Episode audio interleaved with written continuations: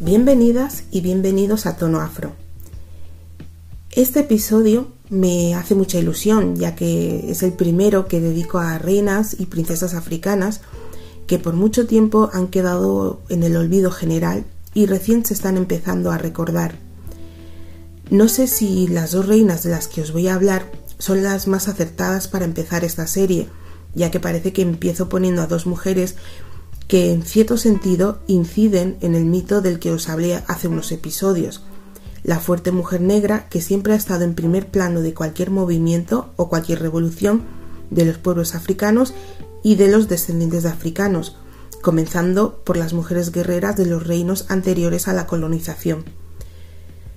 Por todo lo que he leído hasta ahora, investigando sobre estas reinas y sobre otras, los forasteros que llegaban a África se quedaban como en shock con, según ellos, el increíble coraje y audacia de estas mujeres, al punto de llegar a temerlo, en algunos casos incluso más que a los hombres, pero a la vez usarlo en contra de estas mismas mujeres durante la colonización y la esclavitud.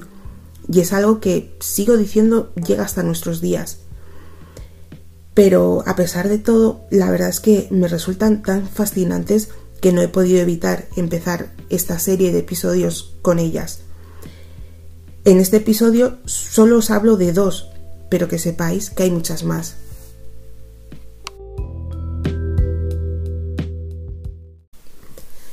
La primera reina de la que os quiero hablar es la reina Amina de Zaira o también llamada Aminatu. Antes de hablaros de la reina Amina, quiero poneros en, un poquito en contexto. La reina Mira, Amina era de la tribu Hausa, eh, un grupo étnico del África Occidental que se organizaba en ciudades-estado. La reina Amina pertenecía a una de las siete ciudades-estados llamadas las originales, que eran Zazau, Daura, Kano, Gobir, Kachina, Rano y Garungabas. Las relaciones comerciales y militares con el norte de África acabaron influyendo en varias de estas ciudades que terminaron convirtiéndose al Islam entre los siglos XI y XIII, ya que fue algo paulatino. Esta conversión supuso un detrimento en las libertades y la posición social de las mujeres que habían tenido hasta entonces con su anterior religión animista. Amina fue conocida como la reina guerrera. Ella era de la ciudad musulmana de Zazau, ahora conocida como Zaria, que está al noroeste de Nigeria. Fue la primera mujer en convertirse en reina por derecho y no por matrimonio en una sociedad dominada por hombres. Se cree que Amina nació alrededor de 1533. Sus padres eran el rey Nikatau y la reina Bakwa Turunku, y eran los vigésimos segundos reyes de Zazau. Amina era la mayor de los tres hijos del matrimonio. Tenía un hermano llamado Karama y una hermana menor llamada Zaria, por quien los británicos rebautizaron la ciudad a principios del siglo XX. Según las leyendas orales, Amina creció en la corte de su abuelo, el rey Sarkir Nohir, y fue favorecida por él, la llevó por la corte y la instruyó cuidadosamente en asuntos militares y políticos. La tradición oral también la describe como una persona guerrera, amante de la lucha y gran estratega militar. Desde temprana edad, Amina tuvo varios pretendientes que intentaron casarse con ella, pero siempre rechazó casarse por miedo a perder su autoridad y tampoco tuvo hijos, las leyendas dicen que ella tomaba un nuevo amante en cada ciudad que conquistaba y que todos fueron sentenciados a muerte y decapitados a la mañana siguiente para que nadie viviera para contarlo. Después de la muerte de sus padres, el hermano de Amina se convirtió en el rey de Zazau. En este punto, Amina se había distinguido como una guerrera líder en la caballería de su hermano y ganó notoriedad por sus habilidades militares. Después de la muerte de su hermano Karama, Amin ascendió al trono. Aún a día de hoy sigue habiendo un debate sobre la fecha de su reinado, pero casi todos los historiadores lo sitúan entre el siglo XV y el XVI. De hecho, en 1573, el cartógrafo, portugués Domingos Teixeira realizó un mapa mundi llamado Planisferio Teixeira, donde nombra un lugar en África, en la parte occidental, como Castelo de Amina, es decir, el castillo de Amina. Actualmente se conserva en la Biblioteca Nacional de Francia, pero lo podéis también buscar por internet.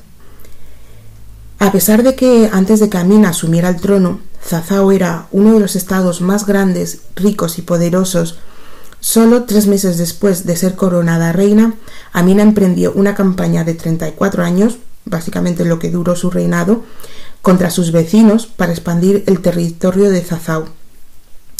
Su ejército, que constaba de 20.000 soldados de infantería y 1.000 soldados de caballería, estaba bien entrenado y era temible. De hecho, uno de sus primeros anuncios a su gente fue un llamado para que afilaran sus armas.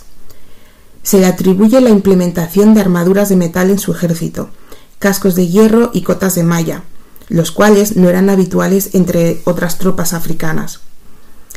Consiguió ampliar el territorio de su pueblo a las fronteras más grandes de su historia. La reina Mina controlaba muchas de las rutas de comercio de la región y creó otras hacia el norte, por lo que consiguió que Zazao se convirtiera en un importante centro de comercio. Como bajo su reinado Zazao controlaba más territorio que nunca, para marcar y proteger sus nuevas tierras, Amina tenía sus ciudades rodeadas por muros de tierra. De hecho, la propia Zazao estaba rodeada por unos 16 kilómetros de estos muros. Estos muros se convirtieron en algo común en todo el país hasta la conquista británica en 1904, y muchos de ellos sobreviven hoy, conocidos como muros de Amina. Se desconocen las circunstancias exactas de la muerte de Amina. Hay muchas contradicciones en torno a su muerte, Muchos autores en sus libros citan que ella murió en Bonyos, mientras que otros dicen que murió en Atagara, en la actual Ida, en la orilla este del río Níger. Pero todos creen que murió en combate. Tras la muerte de Amina, las mujeres Hausa de la clase dominante experimentaron una disminución constante de su influencia y fueron sistemáticamente privadas de su autoridad y su autonomía. Aunque el éxito de Amina como gobernante no tuvo un efecto de goteo en sus sucesoras, Amina disfrutó de una reputación duradera, al borde de la, leyenda como mujer guerrera. La estatua de la reina Amina en el National Arts Theatre en el estado de Lagos la honra y varias instituciones educativas llevan su nombre. Todavía hoy se la celebra en las tradicionales canciones de alabanza hausa como Amina, hija de Nikatau, una mujer tan capaz como un hombre y que fue capaz de llevar a los hombres a la guerra. La siguiente reina de la que os voy a hablar vivió como unos mil años antes que la reina Mina y en la parte oriental de África. Cuando Cleopatra y Marco Antonio fueron derrotados en Egipto por César Augusto, Hubo una mujer que supo que el imperio romano no se detendría y seguiría avanzando en dirección a las tierras más allá de la frontera sur de la recién establecida provincia romana de Egipto, es decir, hacia su reino, el reino de Kush. Estoy hablando de una de las gobernantes más importantes de la civilización antigua y básicamente quien impidió que el imperio romano fuese más al sur de Egipto. Es la más famosa Cadanque reina nubia de las cuatro que llegaron a gobernar el antiguo reino de Kush. Cadanque, o como las llamaban los romanos, Cadance, significa gran mujer. Estoy hablando de la reina Amanirenas. No se sabe muy bien cuándo ni dónde nació, pero se cree que fue entre los años 60 y 50 a.C y que falleció alrededor del año 10 después de Cristo en la ciudad de Daca. El reino de Kush, que tenía como capital la ciudad de Meroe, por eso también se les conocía como meroitas, estaría actualmente donde está Sudán. El marido de la reina, el rey Teriquetas, falleció en una de las batallas iniciales eh, en el conflicto con Roma por lo que la continuidad de la contienda quedó en manos de la reina y de su hijo, el príncipe Aquinidad. Tras la muerte de este, también en batalla, terminó reinando en solitario. En una de esas batallas, la reina fue herida en la cara y perdió un ojo, por lo que pasó a ser conocida como la reina de un solo ojo. Sabiendo que su reino era mucho menor que el imperio romano y por lo tanto su ejército, su ejército inferior, la reina decidió atacar por sorpresa, cuando Helio Galo, el prefecto de Egipto, estaba ausente en una campaña en Arabia. Era el año 24 a.C.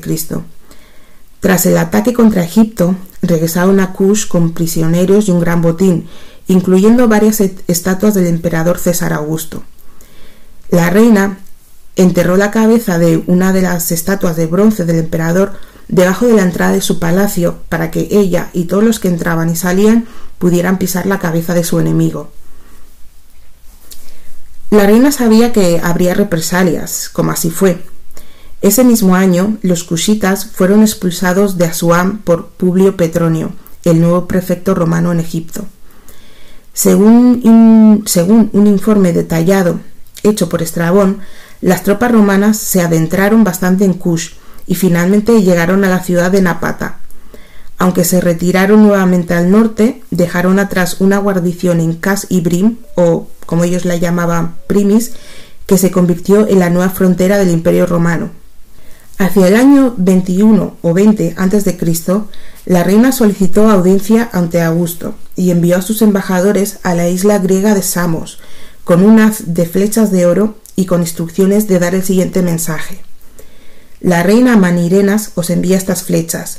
Si queréis paz, tomadlas como, como una muestra de amistad y calidez, pero si preferís guerra, tomadlas igualmente, ya que las vais a necesitar. Después de cinco años de hostilidades, los romanos aceptaron que el reino de Kush era demasiado fuerte como para continuar una guerra que no estaban seguros de ganar, entre otras cosas por el terreno en el que combatían, ya que no estaban acostumbrados, el desierto. Así que comenzaron las negociaciones que, que concluyeron con un tratado de paz que fue sorprendentemente favorable a los meroitas en el sentido de que la parte más al sur de una franja de casi 50 kilómetros, incluida Primis, fue evacuada por los romanos y los meroitas quedaron exentos de pagar tributo al emperador, gozando de, de unas relaciones pacíficas con el imperio romano durante unos 300 años.